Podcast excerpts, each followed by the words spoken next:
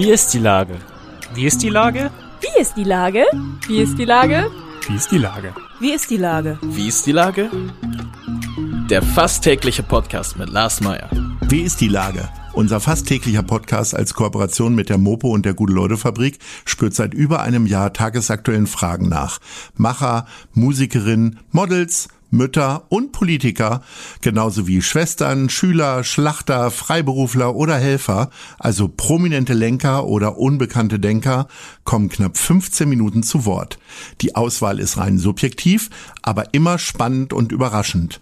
Mein Name ist Lars Meyer und ich rufe fast täglich gute Leute an. Und jetzt kommt erstmal gute Werbung. Bis gleich. Acht Bühnen, eine ungewöhnliche Show. Ein Ziel. Hamburgs Kulturhelfen.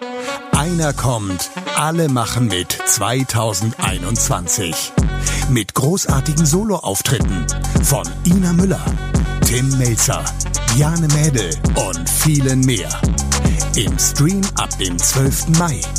Alle Infos und Spenden unter www.einerkommt.de. Ach ja, und ich bin auch dabei. Heute befrage ich Andi Schmidt vom Kultclub Molotow auf der Reeperbahn. Ahoi, Andi. Moin, Lars. Lieber Andi, was verbindet dich mit Rolf Zukowski?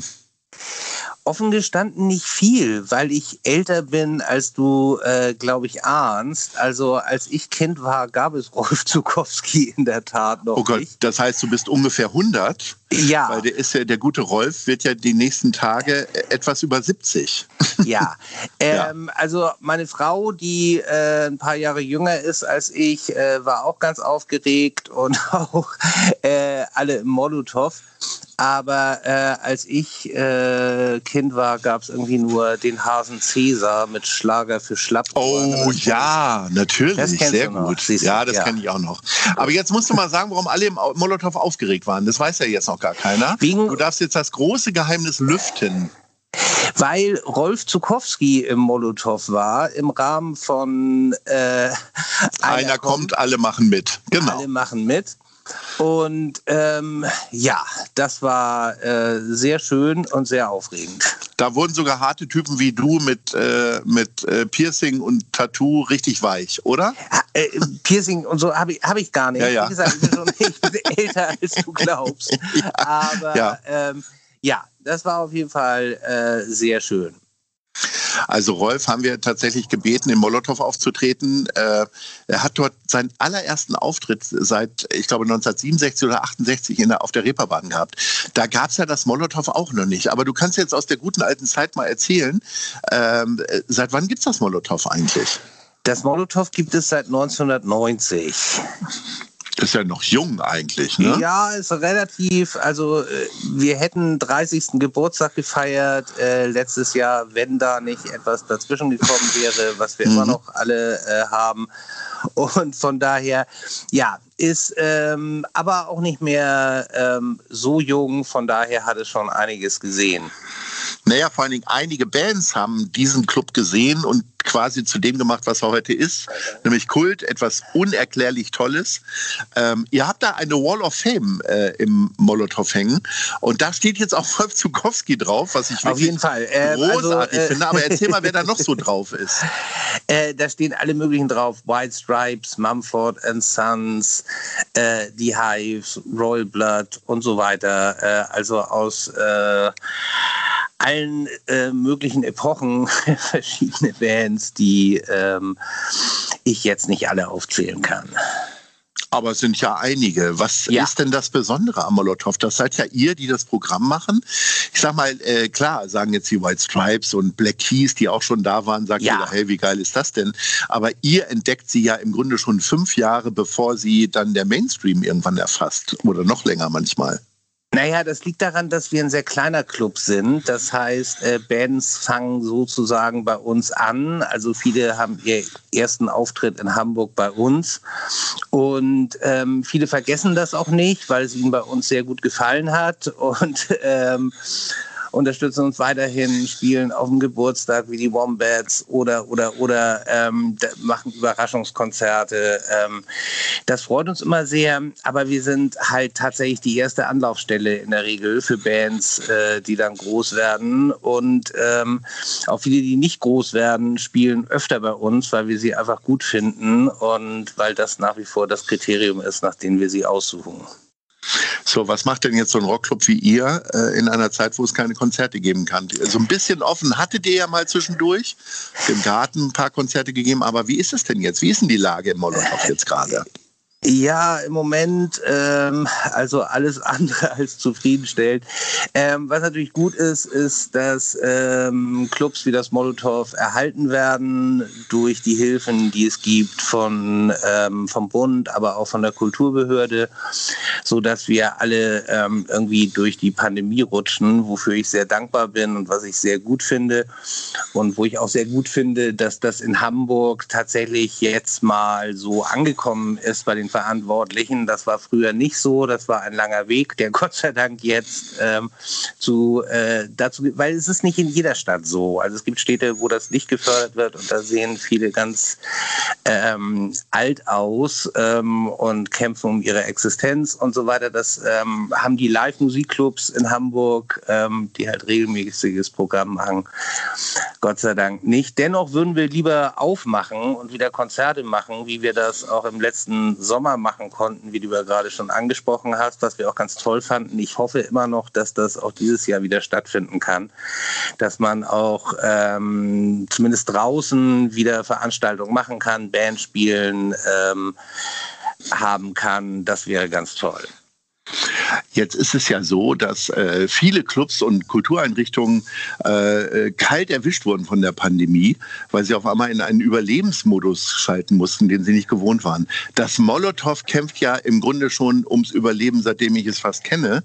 Ja. Äh, ist das jetzt ein Vorteil, dass ihr so so überlebenserfahren seid? Ich sage das jetzt so locker, ist ja eigentlich ein trauriger Zustand. Ja, ist ein trauriger Zustand. Äh, vielleicht hat uns das ein bisschen abgehärtet, ähm, das glaube ich schon. Äh, trotzdem ist die Situation, äh, wie wir sie jetzt ja schon leider seit einem Jahr haben, äh, glaube ich, für alle Beteiligten vollkommen neu und etwas, an das man sich äh, nicht gewöhnen mag und auch nicht gewöhnen soll, weil es hoffentlich äh, bald vorbei sein wird. Ähm, wie siehst du denn jetzt die Situation? Du hast ja schon gesagt, dass äh, Molotow wird sehr unterstützt äh, von öffentlichen Geldern, aber insgesamt da bei euch auf der Reeperbahn. Ich meine, da gibt es ja auch noch so zwei Live-Clubs, die äh, recht spektakulär durch negative Schlagzeilen für Furore sorgen. Äh, ja, dafür haben sie ja selber gesorgt. Äh, insofern ähm, ja, dazu ist alles gesagt. Äh, ich hätte das äh, an Ihrer Stelle nicht gemacht, aus verschiedensten Gründen. Und ähm, ja. Wir sprechen, nicht, über, wir sprechen über die große Freiheit und das Docs, die genau. halt äh, mit sehr merkwürdigen Veröffentlichungen an ihren Außenwänden äh, für mehr als Kopfschütteln gesorgt haben. Sind die jetzt raus oder setzt man sich da nochmal an einen Tisch? Wie sieht da die Solidarität aus auf St. Pauli? Äh, das weiß ich nicht. Also von Seiten der Veranstalter und äh, auch der anderen Clubs ist es so, dass wir uns ganz klar davon distanziert haben ähm, und ähm, ja, äh, das Clubkombinat hat äh, in aller Deutlichkeit reagiert, äh, die Veranstalter separat. Also ähm, Solidarität sicherlich, aber das ist äh, was, was man, wo man nicht solidarisch sein kann und deswegen ist es auch keiner. Ihr seid ja drei Purzelbäume quasi vom Beatlesplatz entfernt. Ja. Ähm, also von mir zumindest drei Purzelbäume, von anderen vielleicht fünf. Ähm, äh, schwingt das immer noch so mit, äh, dieses, äh, dieses, diese Beatles-Legendenbildung rund um den Kiez, wenn ihr Bands verpflichtet? Äh, findet das noch ähm. statt im Smalltalk irgendwie? Ja, also äh, Bands fragen immer, wo waren hier die Beatles? Also besonders früher, als das Molotow noch am Spielbudenplatz war, in den Esso-Häusern. Ähm, wo waren die? Wo war der Starclub? Wo sind die lang gelaufen? Äh, wo haben die gewohnt und so weiter?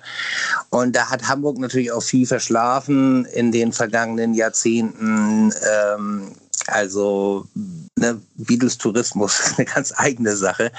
Ähm, Hamburg ist ja eh immer ähm, sehr erpicht auf Tourismus und ähm, deswegen ist es natürlich gut, dass sie das jetzt auch ein bisschen in den Fokus stellen allgemein auf St. Pauli ist die Entwicklung natürlich so, wenn man sich Mieten anguckt, dass es sehr besorgniserregend ist, ähm, weil sich das irgendwann halt nur noch Systemgastronomie leisten kann und dann geht dieses Flair verloren, was man in der ganzen Welt kennt.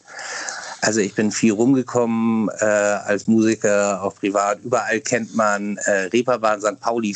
Viele wissen überhaupt nicht, dass das in Hamburg ist, aber kennen das und verbinden auch diese Sachen damit.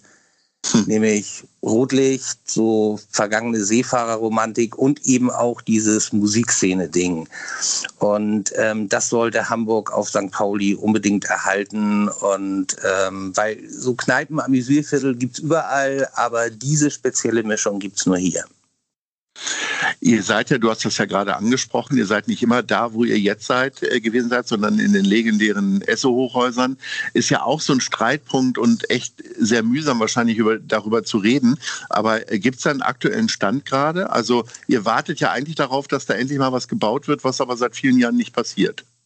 Ja, also wann da jetzt gebaut wird, weiß ich auch nicht, weil ich die aktuellen äh, Planungsstände überhaupt nicht eingebunden bin. Ich hoffe bald. Ähm, es ist Gott sei Dank geregelt, dass das Molotow äh, dahin zurückkehren kann, was uns sehr freut. Ähm, und ja, das war ein langer Weg dahin, aber Gott sei Dank äh, ist es am Ende gut ausgegangen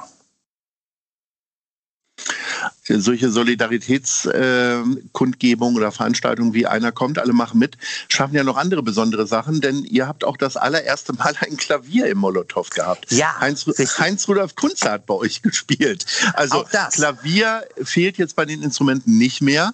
Ähm, äh, das war kein Klavier, es war ja ein Flügel. Entschuldige, dass ich dich unterbreche. Also und Klavier, entschuldige, ja klar. Ne, das ist äh, eine andere Nummer und äh, es war ein richtiger Flügel.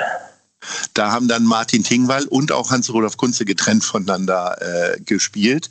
Ähm, äh, musstest du dir da eher die Ohren zuhalten, weil keine Gitarren mit äh, drin vorkamen? Oder wie, wie, Nein, wie äh, tolerant bist du? Auch das war was, wo Molotow-Mitarbeiter dann ihren Eltern äh, berichtet haben und äh, das Handy hingehalten haben, ähm, weil die Heinz-Rudolf Kunze-Fans früher waren oder immer noch sind. Und das war auf jeden Fall sehr lustig. Mein Lieber, am 12. Mai findet das eben angesprochene Festival statt. Karten hast du dir sicherlich auch schon gekauft. Ansonsten, wer noch äh, Karten braucht, findet sie unter www.einerkommt.de. Wann geht es jetzt mit Molotow weiter? Was ist deine optimistische äh, Prognose?